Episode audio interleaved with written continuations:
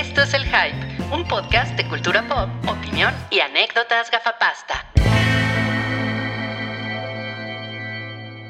Hola a todos, bienvenidos al episodio 285 del Show del Hype, el podcast semanal de cultura pop que hacemos desde las instalaciones de El Hype Enterprises.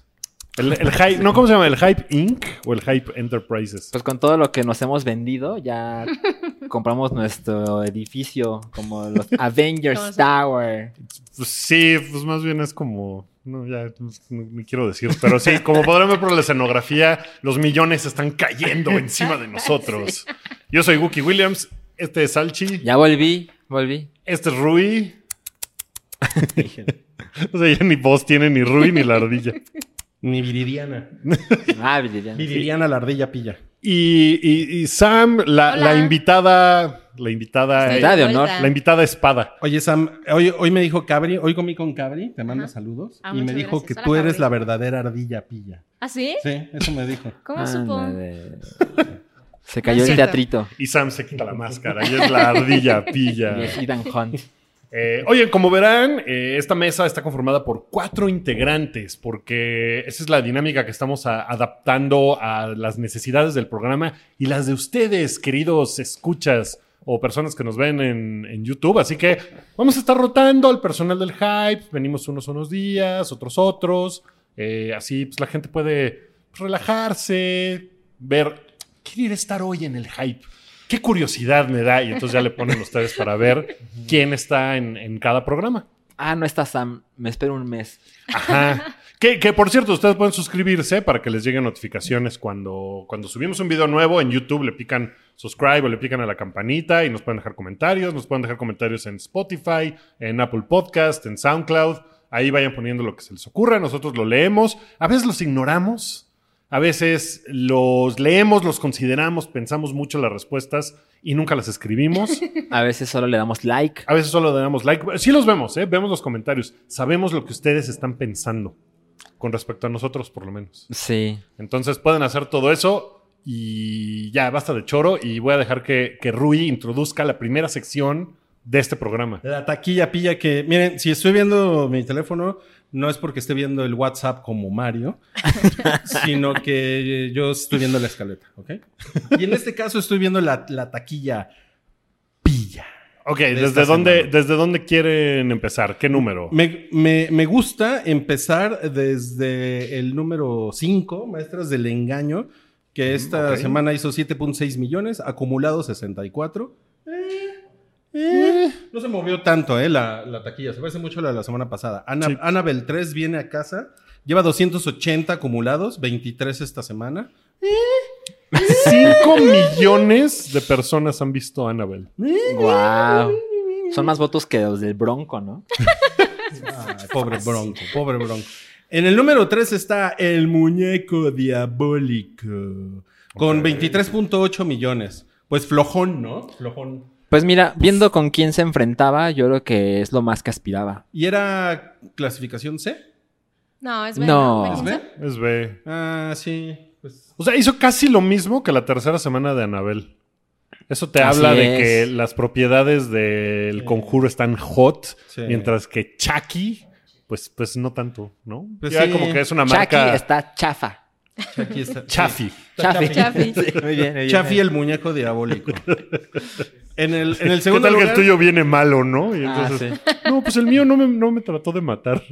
En el segundo lugar quedó Toy Story 4, que ya es la, ya es la segunda película más taquillera en la historia de México. En la historia de la taquilla mexicana, Solo guau. por debajo de Coco, ¿no? No, Ah, No, de Avengers, Avengers, Endgame. Endgame. O sea, ya superó a Coco más bien. ¿No superó a Coco? Wookie tiene los pezones ahorita así. Por eso traigo la chamarra puesta, porque no se me... Si están viéndonos en YouTube, puede usted ver el pezón de En. HD. El momento exacto en el Ahí que está, me pongo ahí está el como GIF una- de la semana. Es como una goma de lápiz gigante. Bueno, 1267 millones de pesos. Madres. Toy Story 4 hizo 62.6 esta semana. Mm. Y repitiendo, en, en primer lugar, Spider-Man Lejos de Casa hizo 97.9 millones, lleva acumulado 458.7. Que pues más o menos es lo que se esperaba del arácnide. En su segunda, Segunda semana semana. de exhibición. El arácnide. Sí. Amigable vecino, el arácnide. Te faltó el donde las arañas hacen Sí. su nido. Oye, oye, Rui, eh, pido mi Mario Minuto. ¿Puedo? Eh, no sé, Mario. Dime. Eh, ¿Puedo hacer unos comentarios de Spider-Man? Porque ya lo vi la semana pasada. Pues no sé, ¿cómo ven? Eh, no, Cada pues, vez que Rui imita la voz de alguien, es alguien es un idiota. ¿por qué? Espérame, tengo que responder este mensaje. Hola, soy, soy Albert Einstein. Y eh, les quería yo, te- ¿me dan un Albert Einstein minuto para compartirles mi teoría? Pero el Albert Einstein minuto es... eh, Relativo. es relativo. Es relativo, esto se echa dos horas y media. Pues sí, ya que se calle, pinche viejo. No, bueno, si quieren al rato les, les digo mis impresiones de Spider-Man. Sí, Eh, sí, sí. Primero vámonos a la encuesta de la semana, ¿no? Vámonos a la encuesta de la semana, que fue de, como nos puso Toby aquí, fue sobre el Lion King. Lion King. L-A-Y-O-N. Ah, con acento. O sea, además, además está mal acentuada. o sea. Lion. Me temo que hay un, hay un ignorante en el equipo, amigos. Nótese que ya estamos entrando al, al- al tema principal de esta semana, que es el Lion King. Sí. Y, y la encuesta de la semana fue, ¿cuáles son sus expectativas diagonal emociones en torno a The Lion King? A ver, se los leo de menos a más. Con el 3% será mejor que la del 94, Ujú. que pues me parece una locura. En el número 14, eh, con 14%, dejen en paz mi infancia. Ese fue Cabri, seguramente. El 33%, Hakuna Matata, que me parece una gran respuesta. Y el 50%, misma cosa, pero en CGI. O sea, la mitad cree que es la misma cosa, pero en CGI. Así es. Y esa mitad está en lo correcto. ¿Tú ya la viste? Wookie? Yo ya la vi. Perro desgraciado. Qué raro. Wookiee Qué fue raro. una película de Disney. Ya la vi. No mames. Oye, en mi defensa también vi así Godzilla antes de que se estrenara. Pinche vendido. O sea, no nomás veo las de Disney, voy a las que me invitan y me da tiempo. Y esta, la verdad, así limpié mi agenda. de, no me hablen dos horas antes. Cumpleaños de mi mamá. Pinche vendido. Miren, les voy a decir una cosa. Este es el único podcast donde nos, nos insultamos adentro del podcast. ¿no? Y después somos amigos. Es cierto. No te dio la mano, ¿eh? Pero es más señal de amistad. Cámara culero.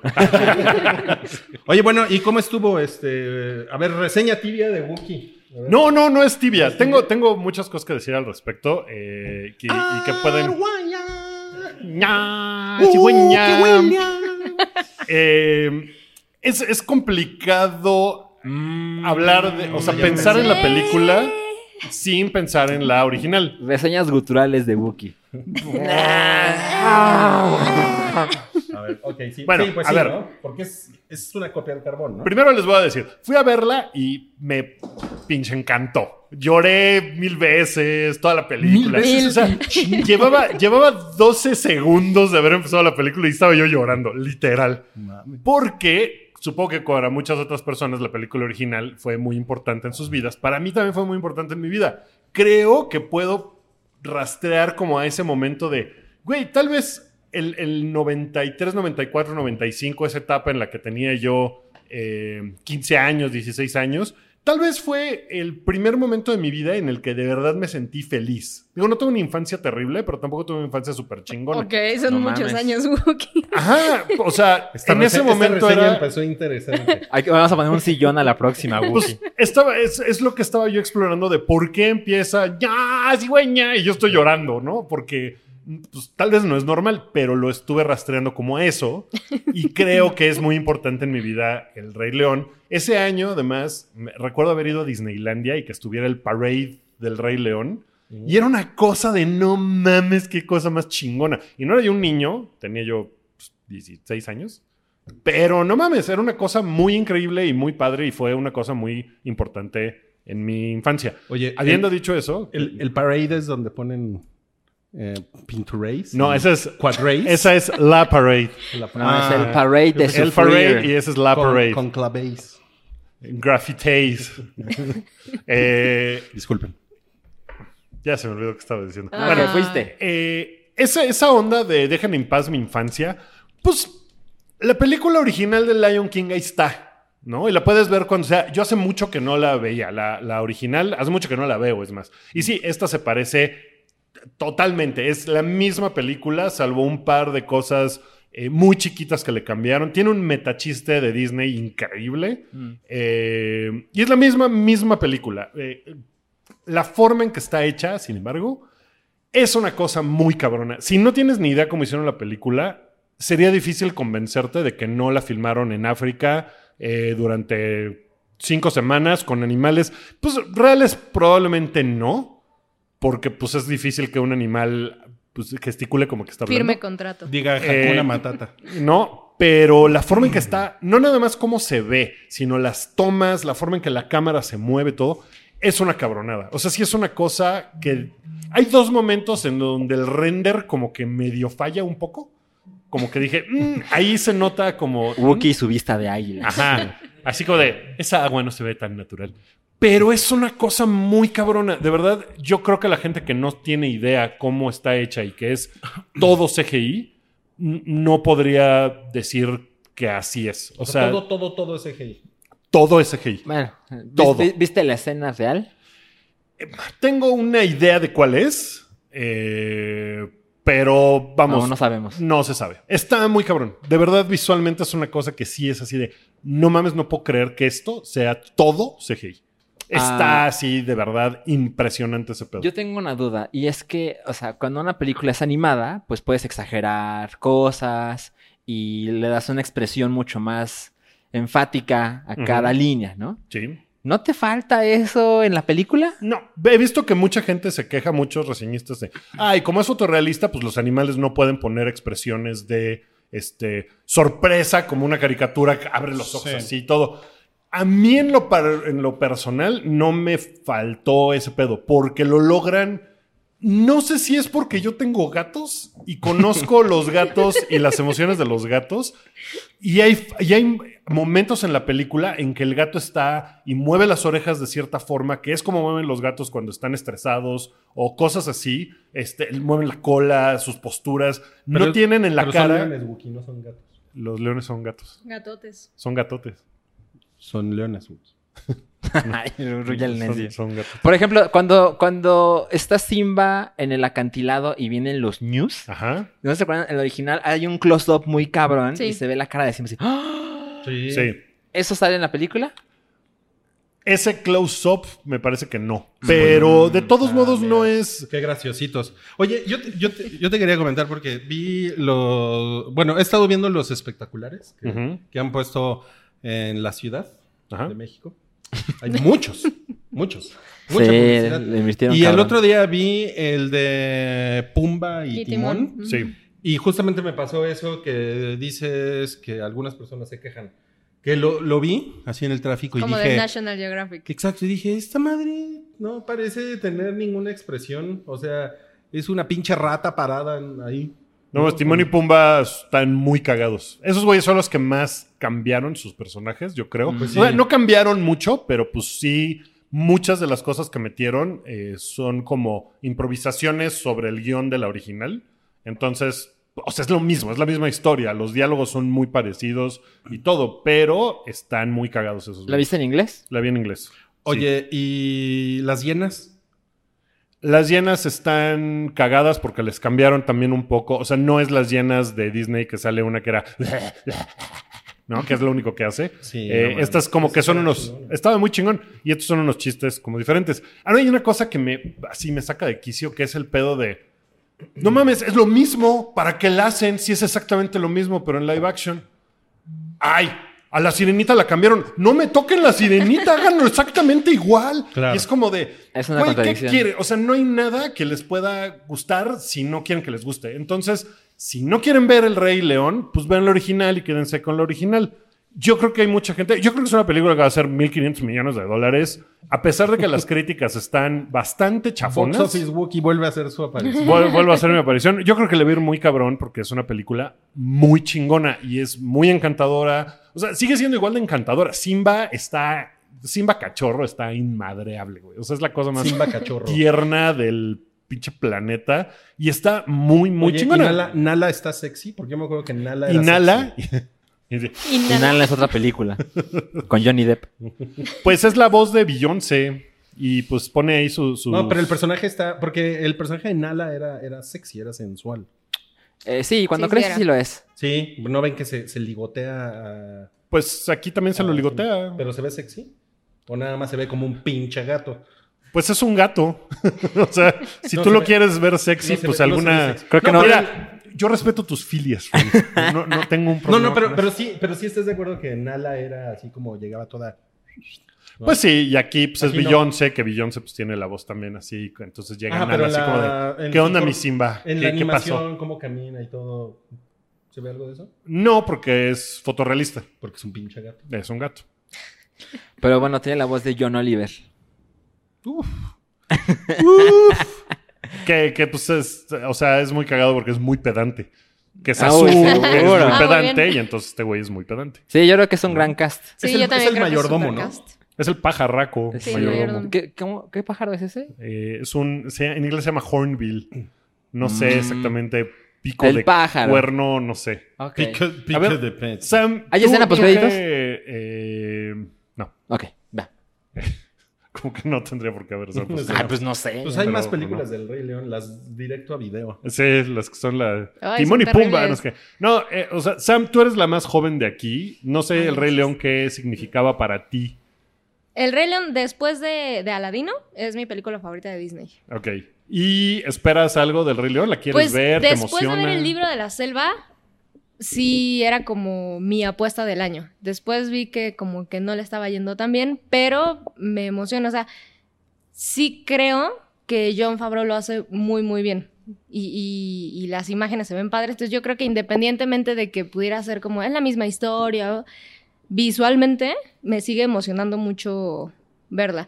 Y sí, estoy, o sea, lo mismo que con el libro de la selva, aunque el libro de la selva no es como de mis películas favoritas de Disney, pero no me molestó verla y que tuviera como ciertos cambios y demás. Pues lo mismo con el Rey León es, son los mismos personajes, una reinterpretación.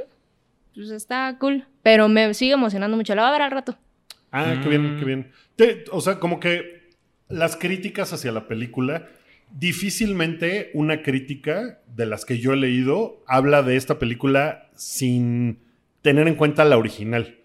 Pero yo vi ¿Me que le estaba yendo terrible, o sea, la gente la estaba Está, deshaciendo. va como en, en Rotten hecho- Tomatoes va como en 60%. 56. 56 No ya bajó. mames. Sí, le está yendo mal, pero lo que, a lo que voy es, si esta película la ves sin tomar en cuenta la otra, Pues es que no puedes. pues no, pero No deberías, o sea, de alguna No, forma, Bueno, la música, ¿qué tal? pues la música es la misma. ¿Sí? Hay una canción por ahí nueva y las canciones están ¿Cuál es producidas la por Pharrell. del- Delton John? ¿Son Delton John y Tim Rice las originales? ¿Pero las canta Elton John? No. Ah, eso Pero en la original tampoco las canta Elton John. ¿Cómo no? Es cierto. La- no la mames, del en la cierre original la sí cantan la- los personajes. Sí, pero la del cierre sí canta Elton John. La del No. cierre es... Sí, Esa. ese es Elton John. No es Elton John. Ah, no, son los durante la personajes. película no. Pero o sea, al en final, la película. la película cierra la con la de canta Elton John. Simón y la canta Nala. ¿Simón? Simón. Digo, sí. Simba. Simón. Simón. No, o Simón sea, Hakuna. Matata no la canta Elton John, la cantan Pumba y Timón. Simón Pero- y Tumba. Pero la de, la, la de Can You Feel the Love Tonight, No. ¿la canta Elton John? Fue sencillo, pero en la película no la canta Elton John. Así es, así es, sí. Al final sí. Ajá. O sea, las, las sea- canciones de Elton John vienen en el soundtrack. Sí. Y fueron sencillo y son chidísimas y todo. En la Pero película las no que salen. aparecen en la película no son las de Elton John. Son las de que cantan los personajes. Y aquí, pues también lo. Y pues. Bueno, y Donald todos Glover cantan. y Beyoncé, pues cantan bien cabrón. ¿No? Y pues está padre. Seth Rogen no canta tan cabrón, pero le echa muchas ganas. Pues no, ese güey Eh, sin talento. Tranquilo, ¿eh? Con mi, con mi pana. Entonces, bueno, a fin de cuentas, la película, si la, si la pudieras ver en un vacío y decir, esta película, sin que haya ruido de que hay un original que tiene 25 años además y tal, pues es una cosa súper chingona. Es súper emocionante. A mí me parece que lo de que los animales no sean caricaturescos, pues también me gusta, porque es. Sí. O sea, ese es como que el cambio que tiene esto. Esto es fotorrealista, son los animales, eh, pues siendo exactamente animales, no salen siendo humanos con formas animales. Y eso me parece que está chingón. A mí no me pareció que le hiciera falta para que fuera emotiva y emocionante. Les digo que lloré mil veces. Y, y, pues a mí se me hizo súper chingona. Súper chingona. Y las técnicas que usó John Fa- Favreau para este pedo, las está usando para el Mandalorian. De que sea una cosa como de sets virtuales con las cámaras moviéndose y la chingada. Y pues, no mames. Bueno, ya. Lo hace muy bien. ya falta poco para el 2021 que podamos Que la podamos Ya ver en realidad. Pues está. A mí me pareció muy chingona. No sé si ustedes la quieren ver, si les Yo va ya- a cagar. Yo ya, tengo- yo ya compré mis boletos en la preventa. Ok. Yo, yo la voy a ver el sábado. Yo al ratito. ¿No Yo la a ver yo voy a ver luego. ¿No la algún vas a ver día. este fin de semana? A lo mejor, pero... O sea, no te interesa. Sí me interesa, pero ha disminuido mi interés. Justo por... ¿Por las reseñas? No, me acabo de enterar. Pero por los espectaculares. O sea, el tráiler, por supuesto que lo valoro como qué chingón que es. Sí. Hay gente capaz de hacer esto, pero no estoy tan convencido de que sea lo que necesita la historia. Igual la voy a ver, pero ya no la voy a ver mañana, que se estrena viernes 19 de julio. La voy a ver el sábado, el domingo. Cuidado con los spoilers, ¿eh? Uy, sí, cuidado con los Van a estar spoilers. cabrones los Sí. spoilers. Te digo, o sea, sí la quiero ver porque El Rey León es mi película favorita de Disney, pero ya no estoy tan interesado como cuando anunciaron la película. Sí. O sea, a mí me parece que si es tu película favorita y ves esta, o sea, esta no es una película de arruinó mi infancia, arruinó mi experiencia de haber visto esa película. Güey, pues no, también era mi película favorita de Disney en ese momento. Y pues, güey, eso fue hace 25 años. Entonces la veo ahorita y pues, no me arruina absolutamente nada. O sea, me parece así.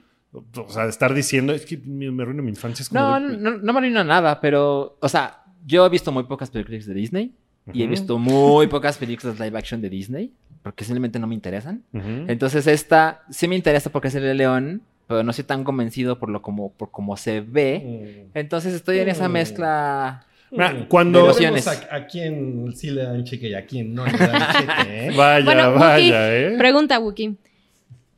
Si comparas El Rey León con El Libro de la Selva, ¿cuál? ¿Qué, qué creo que son comparables?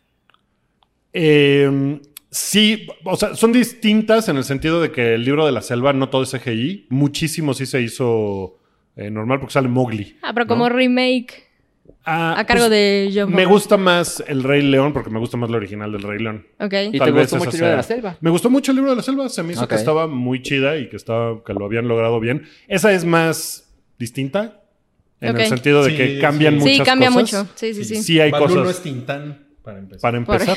Sería Exacto. complicado que fuera otra vez Tintán, pero... Oye, y mm, eh, ¿qué, qué, qué opinan de estas notas que han salido? Por ejemplo, eh, esto es así, cuando una película clásica de Disney se encuentra en el año, contra el año 2019, ¿no? Por ejemplo, El Rey León miente, las hembras son más fuertes. Investigadora. Ah, Esa es una nota. ¿Cuál es la ¿no? fuente? Fuente Investigadora. investigadora. Mm. Eh, ¿Qué tal? Eh, el, el crítico de cine de The Washington Post eh, dijo que la película fomenta el fascismo. Ah, ¿por? Ah, tú retuiteaste Sí. eso. No lo he podido leer. Está muy cagado el güey. La verdad es que es un güey bastante entretenido. Ahora, ¿a quién le importa la opinión del crítico de cine del Washington Post? Pues a un chingo de gente, yo me imagino. Dice, O sea, es uno de los medios más importantes. Pero no de Estados cine. Unidos. Sí, no. bueno, pero es un medio cabrón. Es un Mira, medio cabrón. sí, pero... este güey dice que... Aparte, él no es el crítico de cine. Él es como un güey que vive en Holanda y que por alguna razón escribió El Rey León. Yo no sé qué pasó ahí. Ok, voy a leer Porque el no es, no artículo. es como el crítico de cine de cabecera. Ok, ¿eh? del ok. Washington Pu- Ok. Bueno, o sea, puedo entender lo del fascismo porque no, los leones no viven en una democracia. Definitivamente no, y el león más fuerte es el que se apaña a todo eh, el resto de la manada, que no se llaman manada, ¿no? Se llama Leonada. la leonada. Como sea, sí, no, no es una democracia. Pues sí, sí, los leones son fascistas, pero así son los leones. Bueno, Y esa es la cosa de esta película. Los animales no están antropomorfizados como en la original y como en muchas otras películas. Que de hecho fue la primera película de Disney donde no hay humanos. sí. Que eso fue muy cabrón en ese momento. eso fue de... Uh. Pero estamos acostumbrados a antropo- antropomorfizar todo. Muy difícil es decir eso. dos rápido. veces. Eh, y, y esta película, pues no, son los leones y los elefantes y todo siendo leones, elefantes y tal. Vamos, es una fantasía. Pero, pues, si a eso se refiere con que apoya el fascismo, pues Mira, también dice que, que la película le, le parece sexista porque separa a las hembras de los machos. Y racista porque Ojo. resalta que aquellos que sirven al rey son los de color de piel oscura. Ok. que son las hienas. No, pues sí, su dosis de 2019 el Rey León. sí. ¿Y no, y no es como medio de broma? Mm, O sea, no, no está hecho en el sentido de, uy, esto es No, tal". la fuente no es sopitas. Así que debe ser muy no, la verdad, le- lean, el, lean el artículo porque está... ¿Está bueno? Está lo, su- está lo suficientemente bien escrito como para decir... Ok. mm, Un ¿Sabes? momento. Yo viendo no la sé si me está película... convenciendo o me está choreando. sí, yo viendo la película en algún punto sí pensé, vaya, alguien podría decir que las hienas son los inmigrantes, por ejemplo. Ándale. Ah, Pero porque aparte- están buscando un lugar donde vivir. Ajá, porque como que los echaron y entonces están así como Están- de, y, ah, las, qué y las están vacías, ¿no? Porque tienen la panza... Claro. ¿no? Hacen chistes Sí, de eso. comer. Pero además, a- sí, las originales son como negras. O sea, Whoopi Goldberg hacía la voz de. De una de ellas. De de una de ellas. Y aquí son también actores, o sea, es este, el, el- es Jordan... ¿Bill? Jordan Peele, no, ¿En el otro. serio?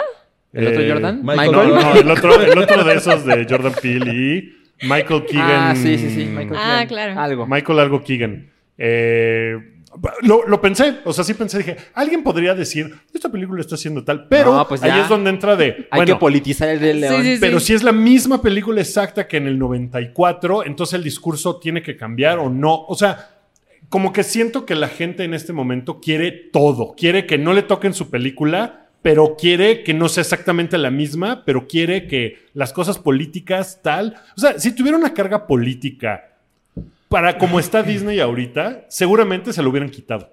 ¿No? Que- Porque lo han hecho. Ya lo han hecho con otras películas que es como de.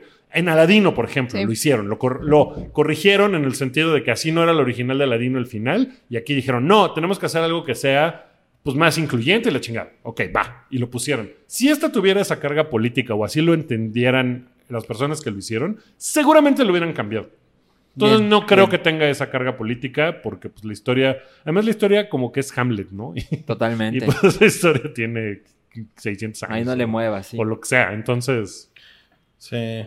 Pero sí está muy cagado. Bueno, ah, ya, en, en la discusión en Twitter del artículo de este güey, se metió una persona que sabe un chingo de Shakespeare y le empezó a decir que en realidad no es Hamlet, sino que son, eh, está más inspirado en las tragedias de Séneca que en las de Hamlet. Y yo así de... Y lo hizo ah, mientras hacía vaya, vaya. Y yo así, "Ah, qué cagado". en realidad, Oigan, bueno, eh, entonces la próxima semana a ver si platicamos eh, el resto de los que veamos la película. Ujú. Los que Que nos los, los, los que vengamos, que al, vengamos. al podcast a ver, a platicar El Lion. del Rey León. del Sí. Lion. Del Lion King. Seguramente va a haber alguien aquí este, bien, bien su WhatsApp, ¿no?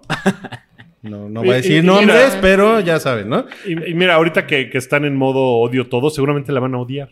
Ustedes. Rui, que está en modo. Yo, no. Los últimos dos para meses has estado en modo. No, Rui, está en un modo incomprensible porque No, pero eso era como antes, ahora le, ya odia le todo. gustó Game of Thrones. A mí muchas Ajá, cosas me han Después de eso, ya, odia todo, ya no quiere Misterio. nada. Ajá. Sí. No, no, no. Realmente lo que me caga es misterio. ¿sí? Es lo único que me ha cagado este año.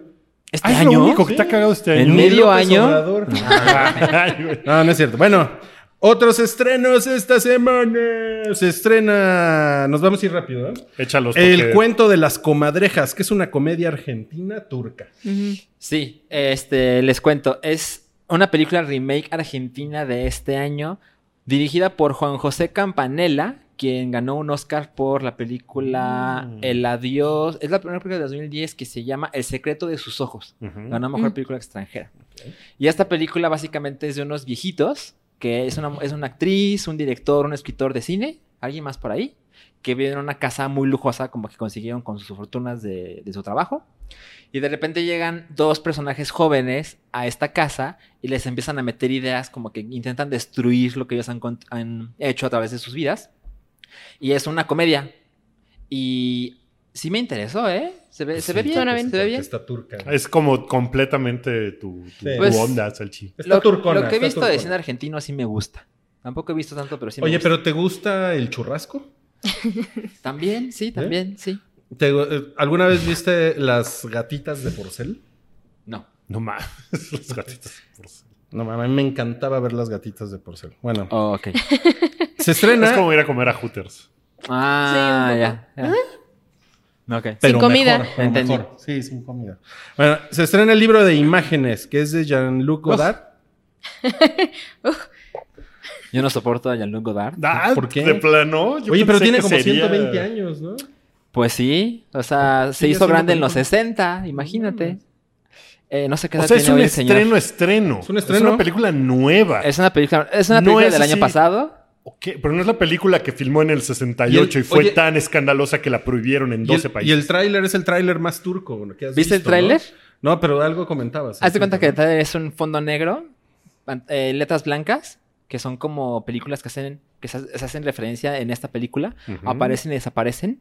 76 segundos, se acaba. Wow. Así no hay, no hay, no hay técnicamente una imagen, no hay. Es una cosa que yo digo, por, es- por eso la gente que se asoma a este cine lo detesta, porque Pues dicen sí. esa puta mierda, ¿por qué lo voy a ver? No. Ahora, es un, es un ensayo, o sea, en la página de Wikipedia, porque me, me metí en la página de Cinépolis y bueno, es de risa, ¿no? Dice, nada excepto silencio, nada excepto una canción revolucionaria, una historia en cinco capítulos como los cinco dedos de una mano. Punto final de A la lo- descripción. A lo no mejor, mames. a lo mejor esa, esa descripción se las mandó Jean-Luc Godard. A lo mejor, a lo Mm. mejor.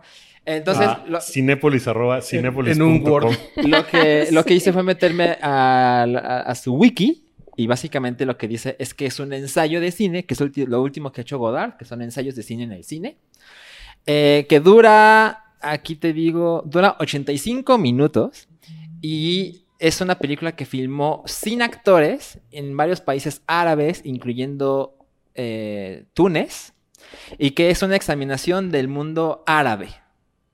Y es una película que se estrenó y compitió por la Palma de Oro en Cannes y ganó un premio especial, la Palma de Oro especial. Y eso es todo lo que loco. sé, porque dije, así, ¿de qué trata, no? Quiero saber de qué trata. Y aparentemente nadie sabe. Pues no trata de nada. Pero mira, me encontré Son algo imágenes. que dice, eh, similar a su serie anterior, Historias del Cine, la película examina la historia del cine y su incapacidad para reconocer las atrocidades de los siglos XX y XXI, específicamente el holocausto y el conflicto israelí-palestino, las responsabilidades del cineasta y los avances en el discurso político con la introducción de cámaras digitales y iPhones de nivel de consumidor. Entonces, O sea, alguien No le sé. dio un iPhone al Núcleo Godard y dijo, ¡Mon Dieu! ¿No? Y empezó a grabar así, ¡Rick! O sea, ¿qué- qué? Y lo puso en una película. ya. Godard descubre Vine, ¿no?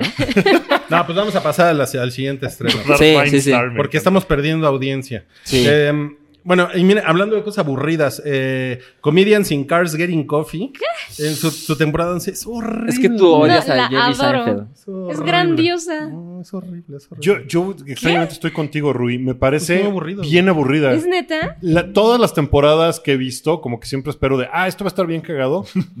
es como bien aburrido.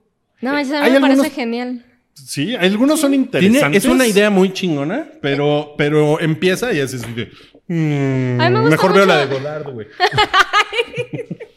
A ver, ¿por qué te gusta? Ah, bueno, yo soy muy, muy fan de Seinfeld. Ajá. Y a mí me gustan mucho las conversaciones que él logra con la gente. Por ejemplo, hay una donde sale con... ¿Cómo es este idiota? Kevin Hart. Yo no soporto a Kevin Hart. Yo tampoco. Y las cachetadas que le da a él como sobre cómo hacer comedia, me parece grandioso. A lo mejor no es divertido, pero es que sí, Seinfeld es, ya lo estás. es un nombre por algo. Eh, En, en algún otro capítulo, que no me acuerdo con quién sale. Van 10 temporadas, va mucho, ha ido mucha Sí, gente. Esta, es- esta, miles. esta que se estrena este fin de semana es la temporada 11. 11. Desde la 10 la agarró Netflix y, eh, y todas las temporadas anteriores, que creo que había subido nada más Yo lo veía en YouTube, Sí. cuando iba en la Ya universidad. están, están disponibles también en Netflix. Pues bueno, a- o sea, a mí sí me parece interesante lo que logra sacar de la gente, que puede ser que no sea muy divertido, muy entretenido, pero sí creo que es interesante como la escuela que tiene él y, cómo ve a los comediantes ahora, que es algo que, que sí acostumbran platicar mucho. Creo que es con Galifianakis. Eh, van como en el coche y entonces él le dice que a la persona de Galifianakis también creo que es súper complicado. A mí no, me cae bien. Y entonces él se va como quejando de, de cómo la gente es molesta cuando te reconoce y que quiere una foto, que quiere algo. Y entonces Jerry le dice algo como de, pues sí, güey, pero es tu chamba. Dice, o sea, al final sí creo que llega un punto en el que ya no te perteneces a ti mismo. Dice, y pues tu chamba es, pues sí, una comida, una, es- entrar en una comida, una foto, un autógrafo. Y creo que es bien interesante la forma de cómo lo ha llevado él Y, y- y se burla un poco del mismo, es como de, pues, y esto me deja un montón de dinero. Esta tontería que hago de, tengo mis coches, me los prestan, los manejo, voy y platico con ustedes, me genero, o sea, creo que está interesante ver cómo Seinfeld ha logrado ser lo que es, básicamente con un programa que acabó hace 25 años. A mí me Sí, parece está interesante. Pero me cae muy Él, bien él. él tiene. Es cagado eso, porque él tiene fama de mamón, ¿no? pero él lo dice. Lo, lo han criticado mucho por eso. Sí. Yo creo que es bien genuino. O sea, porque sí lo puedes ver como mamón. es un pero mamón como de, genuino. Pues sí, es lo que es. A A mí me parece interesante. Sí. A mí Seinfeld nunca me ha gustado. Jamás en la vida me ha hecho reír. Lo Ah, he visto, lo he intentado y su What is up with Starbucks? Y es como de, no sé. A mí No, sí o sea, me gusta. A mí me A mí fascina. no me causa nada de gracia. Y su programa este, yo también lo veía como que decía, pues el güey es, indudablemente es un tipo muy listo. Y nunca me pareció, me acabó por parecer gracioso. O sea, por ejemplo, lo que hace David Letterman en su programa de My Next Guest Needs No Introduction, No introduction. ajá. me parece mucho más chingón porque es una cosa más profunda. Pero es más ¿no? complejo.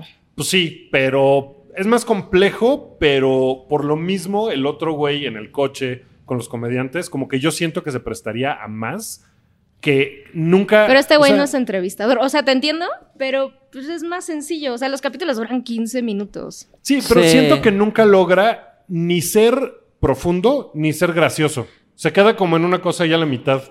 Como que nunca es una cosa muy chistosa y nunca acaba de ser lo suficientemente profundo para que sea verdaderamente interesante como de, ah, no, o sea, en el de Kanye West, por ejemplo, que va con, con David Letterman, a la mitad estaba yo de, güey, Kanye West es un genio. Y después dije, ah, no, es Kanye West es un idiota. O sea, lo, lo logra a diferentes niveles durante la hora que está. Claro, dura una hora y pues es distinto, pero... Totalmente. Nada, y es la chamba de Letterman. O sea, también es bien complicado comparar. Pero a mí sí creo que lo hace muy bien Seinfeld. Y tiene buenos insights con ciertos personajes y como, ah, me parece bien. O sea, en algún momento también, en alguna entrevista que vi con él, le preguntaban como qué era lo más difícil de la comedia que hacía. Y también me parece interesante que sea mantenerlo blanco, eso, porque en realidad no es como vulgar, Careful. no dice groserías. Sí. Y, y creo, que, creo que justo es algo que vale la pena de él y que lo reconoce y que creo que mucha gente que es fan lo reconoce como de, pues es comedia bien sencilla, o sea, es como la base del stand-up y es comedia... eh, O sea, es como Light. Ping, no. Ping, ping, ping. Ok, bueno, eso se estrena esta semana. La encuesta de la semana en Facebook fue... eh, Aquí lo tengo. ¿Quién lo hizo mejor? Ujú. ¿Chucky o- del 88 o Chucky del 2019? Pues arrasó Chucky del 88. 91% de los votos. Tengo, tengo la, la teoría de que está tan desbalanceado porque pues hay una gran cantidad de gente que no ha visto Chucky 2019 y que seguramente dijo, Puede ser. ese güey qué, ¿no? En mi Chucky es el bueno y entonces es el votó Sí, por sí, claro. Yo pobre creo que es... pobre Chucky, pobre Chucky. ¿Y tú la viste? No. Yo No la he tampoco la, vi. ¿Tienen ganas? Sí, Mm, la iba a no. ver ayer, pero... A, mí se me quitaron las ganas cuando, cuando supe que era como de Cortana. Cuando Cabri la spoilereó. Sí. Pinche cabri. Pero tú spoileréame lo que quieras, chiquito. no que el otro cabrón, pinches spoilers, me tienen hasta los putos huevos. Por cierto, Rui, eh, no viene aquí en la escaleta, pero quisiera ver si podemos platicar De la casa de papel. de la casa de papel. De la, bueno, a ver, rápidamente los nominados a, al Emmy. ¿Qué, qué hay que Rápidamente. decir de eso?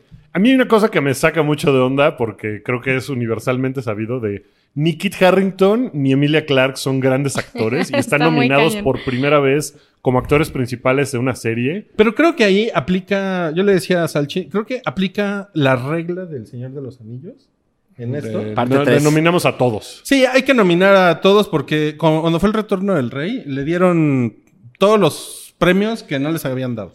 ¿no? Y como que aquí están haciendo lo mismo. Con Game of Thrones es como de... Es más lo, lo que representas que lo que hiciste, ¿no? Sí, es más como, exacto, ¿no? Como de vamos a darles a estos güeyes los premios por todos, por las... Aunque o sea sea, la nominación. Aunque sea, de hecho, ya la Sí, nominación sí, sí, es sí. como un pequeño premio, ¿no?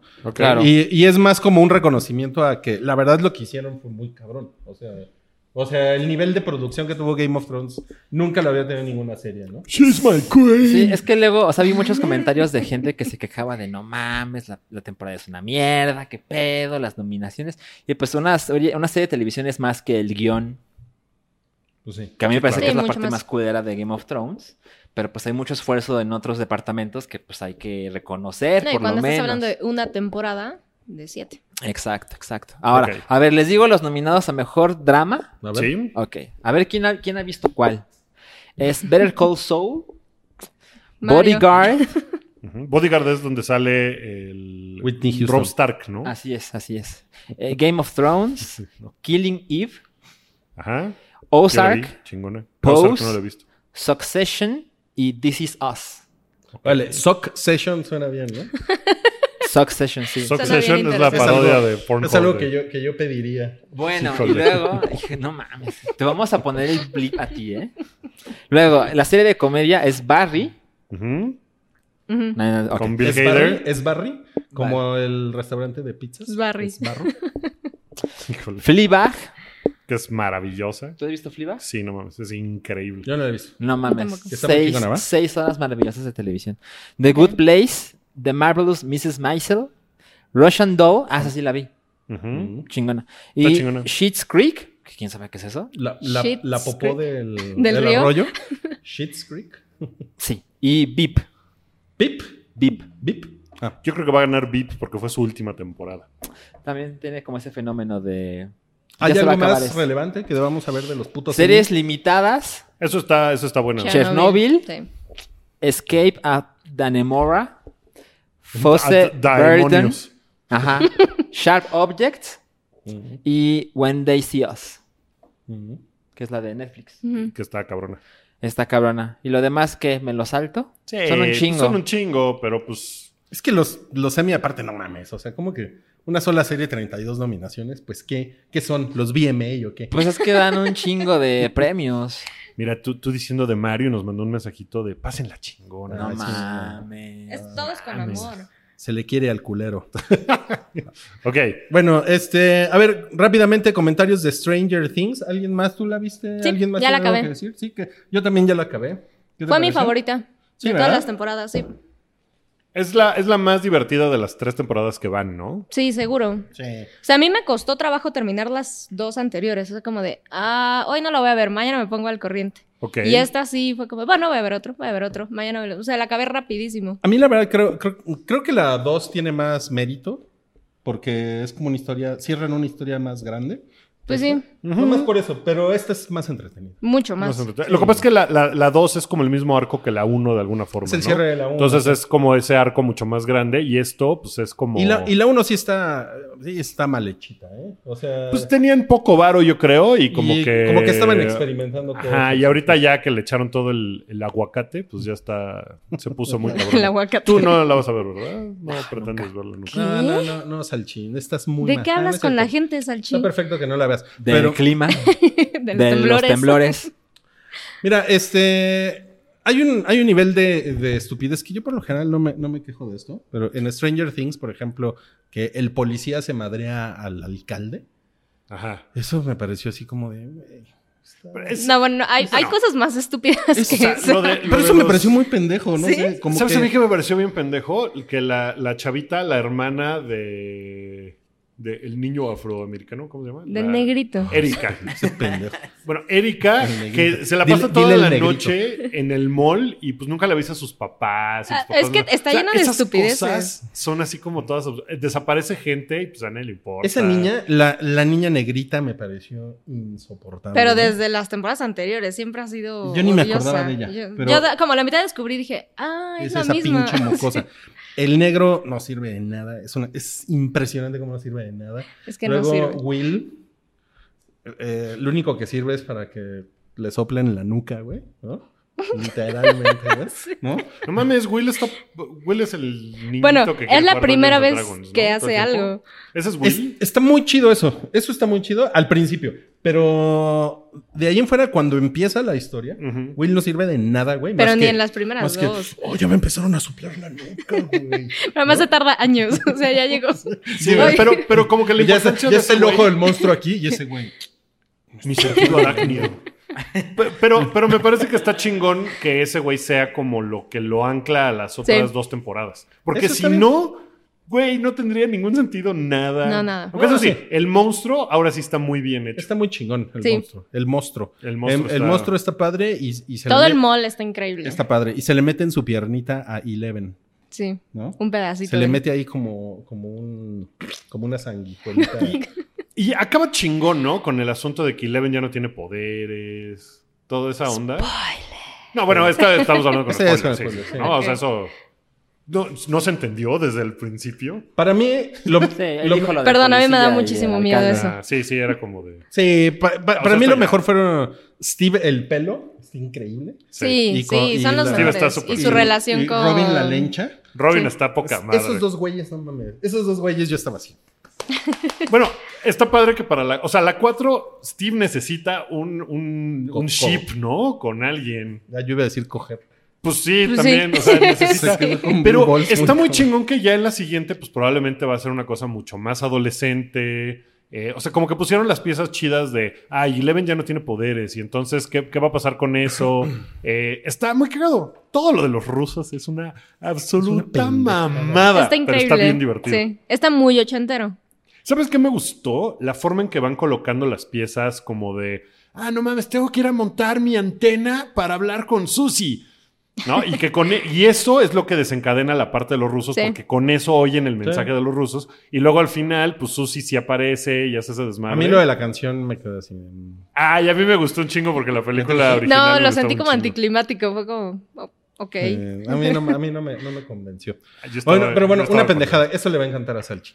Imagínate que hay una, hay una máquina que está como abriendo el portal, ¿no? A la otra dimensión culera. Ya. Y entonces la máquina, pues los rusos han invertido pues, millones de rupias, ¿no? En eso. y, Rublos. y de repente hay como, hay como un, un diversion, ¿no? Ajá. Entonces, no mames, está pasando algo. Entonces empiezan a correr todos como pollos sin cabeza adentro de la base secreta. Y dejan la máquina, güey. Porque no tienen formación militar, solo La, son la abandonan, güey. Y entonces, así, cuando la abandonan, los, los buenos. Los buenos que son tres niños, ¿no? Además. No, una pues este año entre Chernobyl y esta madre, los rusos han quedado como unos estúpidos. Más o menos, sí, sí, sí. Ay, güey, qué ¿Sabes? Sí, sí es un poco la intención que sea tan absurda Sí, como de película ochentera, Sí. medio campi. Sí. ¿No? O sea, prefiero, en Stranger Things prefiero eso a que se claven con cosas, no, esto está basado Lo en la profundo, realidad. sí, no, sí, no, sí. güey, no, a la chingada, Claro, ya, ya háganlo claro. todo ridículo, está padre. No, y yo lo, yo lo comento más como algo, o sea, es algo como que da risa, güey. Es súper pendejo, anécdota. es Sí, muy más, pendejo, más que sí. me haga encabronar. O sea, no, no es una cosa que me haga encabronar. A ti te hizo encabronar. No, me la pasé increíble, no, para está nada. muy chingón. Está muy cagada. Bueno, eh, platiquemos ahora de las crónicas del taco. Que la vieron Sam y Wookie. Ah, ¿tú lo viste? Sí, no, Yo no, no- sé, no sé si la terminé, creo que no. Yo no la terminé. No Son sabes. seis episodios. Son. eh, es una serie mexicana eh, que habla sobre el taco al pastor, de carnitas, de canasta, Suadero. de asada, de Barbacoa. guisado y- Barbacoa. Y, de barbacoa. Sí, es verdad. Gua- Guaguacoa. Te Esos están son los diciendo seis barbacoa y capítulos. no reacciones. Ah, entonces sí la terminé. de ¿Es un capítulo por taco? Sí, Es un capítulo por taco de ¿Cuánto me- duran? media hora. ¿Cuántos tacos por capítulo? Eh, salen pues, un montón. Salen un montón. Muchos tacos. Es como las muertes de John Wick, incalculables. Son incalculables, ¿Hay, sí. hay salsita verde? Hay salsita verde y pasan a la gente Uf, haciendo sí. la salsita verde y todo. Hay una cosa de la serie que me parece así, puta, horrible, que así cada vez que salía yo así, oh, la voz en La off. narración, sí. Puta madre la narración y la voz en off, porque sale de... Oh, mis valedores, pues yo soy un taco al pastor, soy- yo soy el chido, el que no te falla, el que ahí está para ti cada vez que lo necesites. Y es así como Tu de... poder de retención es magnífico porque así es el diálogo. Güey, así, o sea, de verdad no está como exagerado, creo, mi narración. O sea, Suena es, como el Vítor. es peor que esto. Bueno, que lo que pasa es que el taco al pastor es chilango. Pero entonces conforme van pasando, pues, Mm. los tacos tienen su personalidad, depende de dónde son. Suena a eh, gente blanca descubre los tacos al pastor. O sea, como que, ah, no mames, ay, no, pues hay que poner a alguien que hable como bien chilango, ¿no? Que sea, no, mi valedor, pues, no, aquí está chido, carnal. Y, y así como que lo van a poner así, pero no agarraron a un güey que habla así, sino que, habla, que agarraron a un güey y le dijeron, así. habla así. O sea, Es- Chema Jaspic. ¿no? Es horrible, güey. Esa parte es una mamada. El resto a mí me gustó mucho porque la selección de las taquerías me pareció Eso me fascinó. muy buena. Sí. No ves al califa, por ejemplo. No, sí padre. sale el Vilcito que es maravilloso. No lo ves. Tranquilos con el califa. ¿eh? Pues el califa es como para turistas, soy- No, es que justo como Es bueno, que eligieron pero- ciertas cosas que es como, de, puede ser que aunque vivas aquí, sí aprendas de ciertas taquerías que seguro no conoces. Es- eso me pareció interesante. Eh, la gente que pusieron a, a narrar, bueno, no a narrar, sino a describir como los expertos, pues sí son güeyes que saben. Sí. Uno es este Peter Punk, se, se- se llama. Es Pedro, Pedro Reyes, me parece, que pues es un güey que sí, sí le sabe. Eh, Alonso Rubalcaba es otro, que pues el güey sabe muy cabrón de ese pedo de los tacos y todo. Por ejemplo, ese güey defiende al borrego viudo, lo cual es muy extraño porque el borrego viudo es una absoluta mierda. Bueno, pero lo dicen. No, pues o se sea, creo que eso está muy cagado. No, no, lo dice, o sea, habla, habla al respecto de por qué está De lo chingón que la gente que diga es. que es horrible, porque es importante. O sea, el borrego viudo no es que sean buenos tacos, pero la taquería es importante. Entonces, está cagado. Luego el de carnitas es en Michoacán, el de... eh, ¿Qué otros viste tú? Yo vi nada más hasta el de tacos No, de canasta. ahora que dijiste, creo que sí los vi todos. Vi los tacos de guisado, eh, que hablan de una señora que está afuera de Televisa Chapultepec. Que ni idea, o sea, la conocí también. Em, del de barbacoa. no, sí, los vi todos. Ok. El de ¿Alguno te barbacoa hablan de Hidalgo. Ah, está padre. Ujú. Y está muy bien hecha la serie. O sea, está, está bonita. O sea, lo que se me hizo interesante es que, bueno, no me acuerdo bien si en todos, pero por ejemplo, en el de Barbacoa, así como que se enfocan un poquito más, agarran como a una persona que se dedica a eso y entonces ves como de, bueno, pues yo aquí los hago y tiene un cuarto especial en su casa, donde tiene mil hoyos de barbacoa y las está cocinando y te explica y es como de, bueno, mi papá se dedicaba a esto, o sea... Está interesante. Es, es como una especie modernizada de aquí nos tocó vivir, pero Está enfocado en tacos. Cristina Pachecón, sí, sí, sí, sí, sí, sí. muy cañón. Pero no, no se siente aburrido, No, está no, dinámico. Por ejemplo, en el de los tacos de canasta sale Lady Tacos de Canasta. Ah, claro, sale Que es una chava trans que vende tacos de canasta y entonces su, su onda es que llega y. ¡Hay tacos de canasta! ¡Llévelo! ¡Lleve el taco de canasta! ¿No? Pero pues es una chava. Eh, está, es muy cagado. Entonces es como legendaria porque la se viralizó. Por eso me hice para atrás. Estuvo horrible, Rick. Perdón. Lo No, logré, muy ok. bonito. Eh, está chingón porque sí cuando agarran al personaje y de repente en las carnitas está Don Jaime. Y entonces te habla Don Jaime de, no, pues yo llevo 50 años haciendo tacos de carnitas. Eso está chingón. Tu La voz de michoacano no me... No, ahí Es mejor la del taco. Wookie. No, pero, pero la narración de todos los que yo vi está horrible, A mí no me de- pareció horrible, o sea, sí se siente extraño, eh, te da cringe, pero, pero no me pareció terrible. Eh, Es, ¿No? es como me un da cringe, pero divertido. no está tan culero. No, no, no Ah, está. ok, ok. La voy a ver. Ah, solo vela si tienes acceso a comida, porque se te pueden tocar sí te un chingo. Ay, no muy mames, cañón, sí, muy sí, cañón. sí está muy cabrón ¿Empiezas eso. a salivar? Sí, muy sí, cabrón. muy cabrón. dices, ¿Dónde están las crónicas del taco? De Netflix. Netflix. Es de Netflix, es una producción original de Netflix que curiosamente yo no sabía que estaba y mis parientes gringos me escribieron, no mames, ¿qué opinas de las crónicas del taco? Se nos antojaron bien cabrón. Y yo, ay, güey, no, pues el taco llegando No, pues sí a- se, pen- se pendejó el algoritmo, ¿no? Contigo, güey. Sí, Pues, No Qué raro. ti te, Pues, te gustan no sé. los tacos. ¿Te gusta Netflix y te gusta comer? Oye, este, pues está, está muy cagado y está bien rápido. Pues también son seis capítulos de, de media hora. ¿Cuánto? Pues, Ah, ¿media hora? o Ah, poquito menos, ¿eh? 28 minutos Sí. por ahí, sí. Oigan, oye, bueno, eh, yo te quiero pedir nada más. No está en la escaleta, pero te quiero pedir un Mario Minuto. Oye, yo tengo una cosa que no está en la escaleta que le pedí a Toby, pero no la puso. Le valió el madres. No, no, pero pues, sí, pero dice Toby que te lo pone un Que poco. me los después. pone un poco después. ¿En el bloque 2? En el bloque 2. Va, está bueno. Está bueno, mi Toby. Tú hiciste la voz de los tacos, ¿verdad? ¿Qué pasó, mi valedor? Soy el taco al pastor. Sí, no. No, mames. Oye, bueno, el, el Mario Minuto que voy a tomar hoy es de Spider-Man, nada más, porque les iba a decir que ya la vi, ¿no? Ah, ok, ok. Sí. Y este. Pues no, no, no, no salí fascinado. ¿Tú, tú la viste? Sí, la vi. ¿Y ¿Te gustó? Sí, pero igual fue como. O sea, le pregunté a alguien, a- alguien me platicó, ya vi Spider-Man. Y yo, ay, ¿qué tal? Y me hizo así como de. Me. Y la quise defender. Y dije, no, creo que a mí también me pareció. Me. Qué tibia sus reseñas. La verdad es no, que sí. No ¿eh? fuera yo, no fuera yo. No, espérate, es un Mario Minuto tibio, güey. Es, es una nueva eh, Categoría. Una nueva categoría.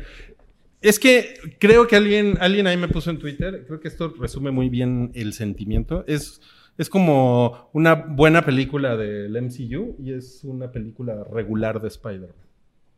Que- Ok. No sé. Y yo dije, no ah, mira segura". qué cagado, porque mucho Tony Stark, a mí la verdad, eso me dio mucha huevo. O sea, A mí me gusta. Tony Es que- Stark en general con su barbita. Sí, sí, sí. sí. Robert Downey Jr. guapo él. Con su piochita. Pero no te quiero interrumpir, perdóname. O sea, tú síguele. Sí, eso y porque sí, como que dije, ah, ya, pues ya fue el puto endgame. Ya, la va- me vale verga su pinche Tony Stark, que me vale verga su pinche este negro con parche. O sea, se acaba Este- Endgame y una película más y tú ya no quieres saber Ya más de está, Tony sí, sí, Stark. sí. Pues es que acaba de pasar hace muy poco y la verdad es que yo como que tenía más ganas de algo muy Spidey, o sea, como esa cosa entre Spidey y el villano, como, como una cosa entre, eh, Como las anteriores. una rivalidad entre ellos, ¿no? Y entonces, pues este villano que no me gustó como lo hace, el guapísimo. eh, Guapísimo. El guapísimo. Y te tienes que persinar cuando dices el guapísimo. Eh, no, no, no, no me, no, no me gusta nada cómo lo hace él. Y, y pues el pedo de ese güey es con un güey que está muerto. Y entonces Pero tu como- problema es más con el personaje que con Jake Gyllenhaal, ¿no? Con los dos. Sí. Ok, ok. Tengo un pedo, tengo un pedo doble. Entonces, ese fue como el feeling. De ahí en, de ahí en fuera, la verdad, me la pasé bien. Me la pasé bien, pero. El otro 5%. No me la pasé mal. Me la pasé bien. eh, me la pasé bien, sí. Yo lo que les decía la semana pasada es que yo siento que es una película mucho más de Peter Parker que de Spider-Man. Sí. Bueno, pues la pasada también. Lo cual no es tan Pero ¿sabes qué? No es una gran... por- por- me acuerdo que... Creo que Cabri dijo, ¿no? Que era como una película de John Hughes. Sí, él Ah. lo dijo. Pero tampoco es una gran película de John Hughes. Se nota la influencia. Sí se nota, pero... Es como de esa onda. ¿A ti qué te pareció, Sam? A mí me gustó. Yo al contrario, o sea, yo lo que sentí y, sí me salí con esa idea es como de se están separando del MCU, o sea, se empieza a sentir como más independiente y eso me gustó porque a mí sí me empezó a hartar un poco que la primera, por ejemplo, es Tony Stark hasta más no poder. Y aquí fue como de, ok, ya sabemos qué pasó y como que poco a poco la película y así al final definitivamente sí me dejó la idea de, ok, de aquí en adelante, sí es como el statement de Sony de decir, sí, pero también somos nosotros aparte y Spider-Man tiene su propio... Porque yo vi muchas referencias al juego, por ejemplo, que creo que sí fueron como, Mm. acuérdense que somos Sony. Y eso me pareció interesante porque sí me da la idea de más adelante, poco a poco va a ir dejando atrás el MCU y ya, nada más como ciertos... eh, Guiños. Le queda una película a Tom Holland en su contrato en solitario, porque ya se echó todas las que tenía con el MCU.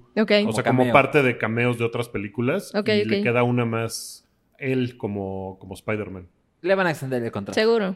Seguro, y la película, eh, lo que platicamos la semana pasada, que si hace mil millones de dólares, eh, Marvel sigue teniendo como el poder de ellos hacer la película y Sony distribuirla. Así es. Y seguramente no ha llegado, pero está próximo. Lo va a. O sea, yo creo que va a llegar, este fin de semana seguramente va a llegar eso. A, Sí. mí, a mí me gustó la película, pero no me encantó. Igual. Me gusta mucho más la anterior. La anterior a mí Homecoming. también. sí. El villano de la anterior me gustó más. Ah, es mucho mejor, sí. Pero yo creo que ahí fue un poquito culpa de ustedes porque dijeron claramente que esta película terminaba la fase, la saga. Sí, sí, sí, sí. Entonces tenía que ser el remate de lo que hemos visto antes. No era como una cosa muy independiente. Ahora, Sí, no, no podría, no podía abrir no, cosas nuevas para el MCU, ¿no? Abrió Ajá. cosas nuevas para Spider-Man. ajá, Que eso es lo que me parece interesante. que bueno, vamos a ver con spoilers, ¿no?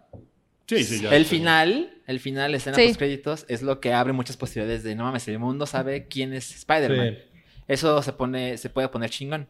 A mí me, me hace muy feliz haber visto Misterio en el cine, así con todo el presupuesto y todo lo que se necesita para que el güey funcione.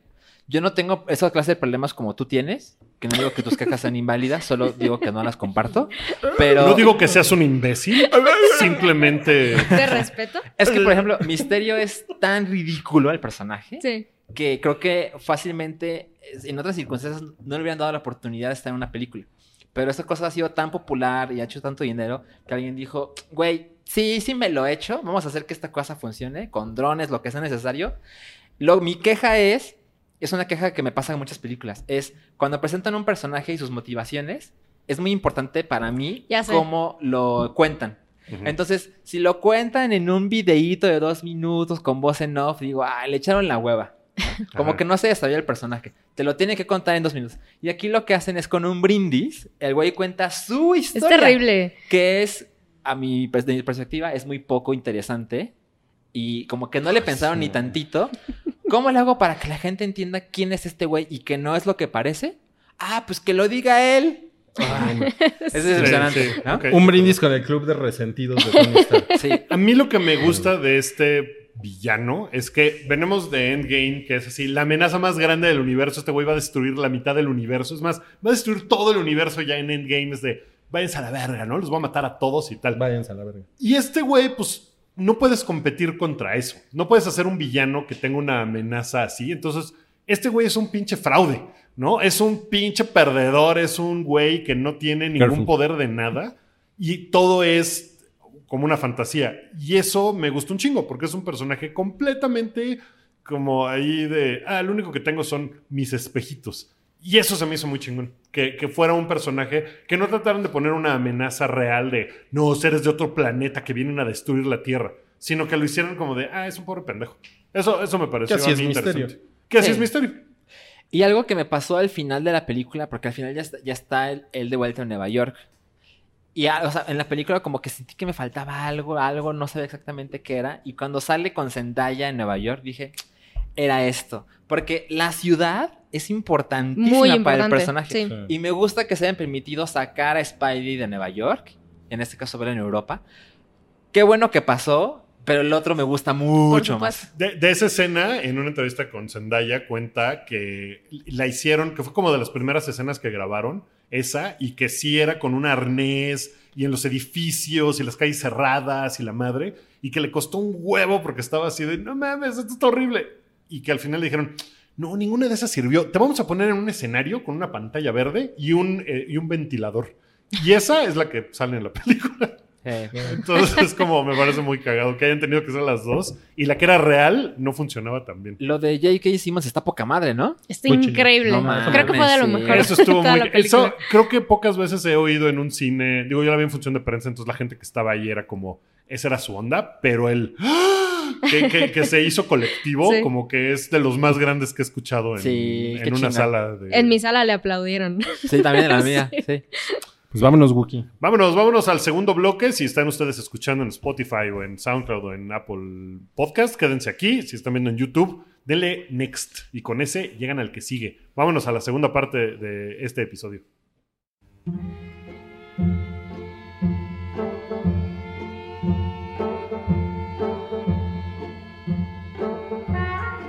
Tu apoyo es necesario y muy agradecido. Aceptamos donativos para seguir produciendo nuestro blog y podcast desde patreon.com diagonal el hype.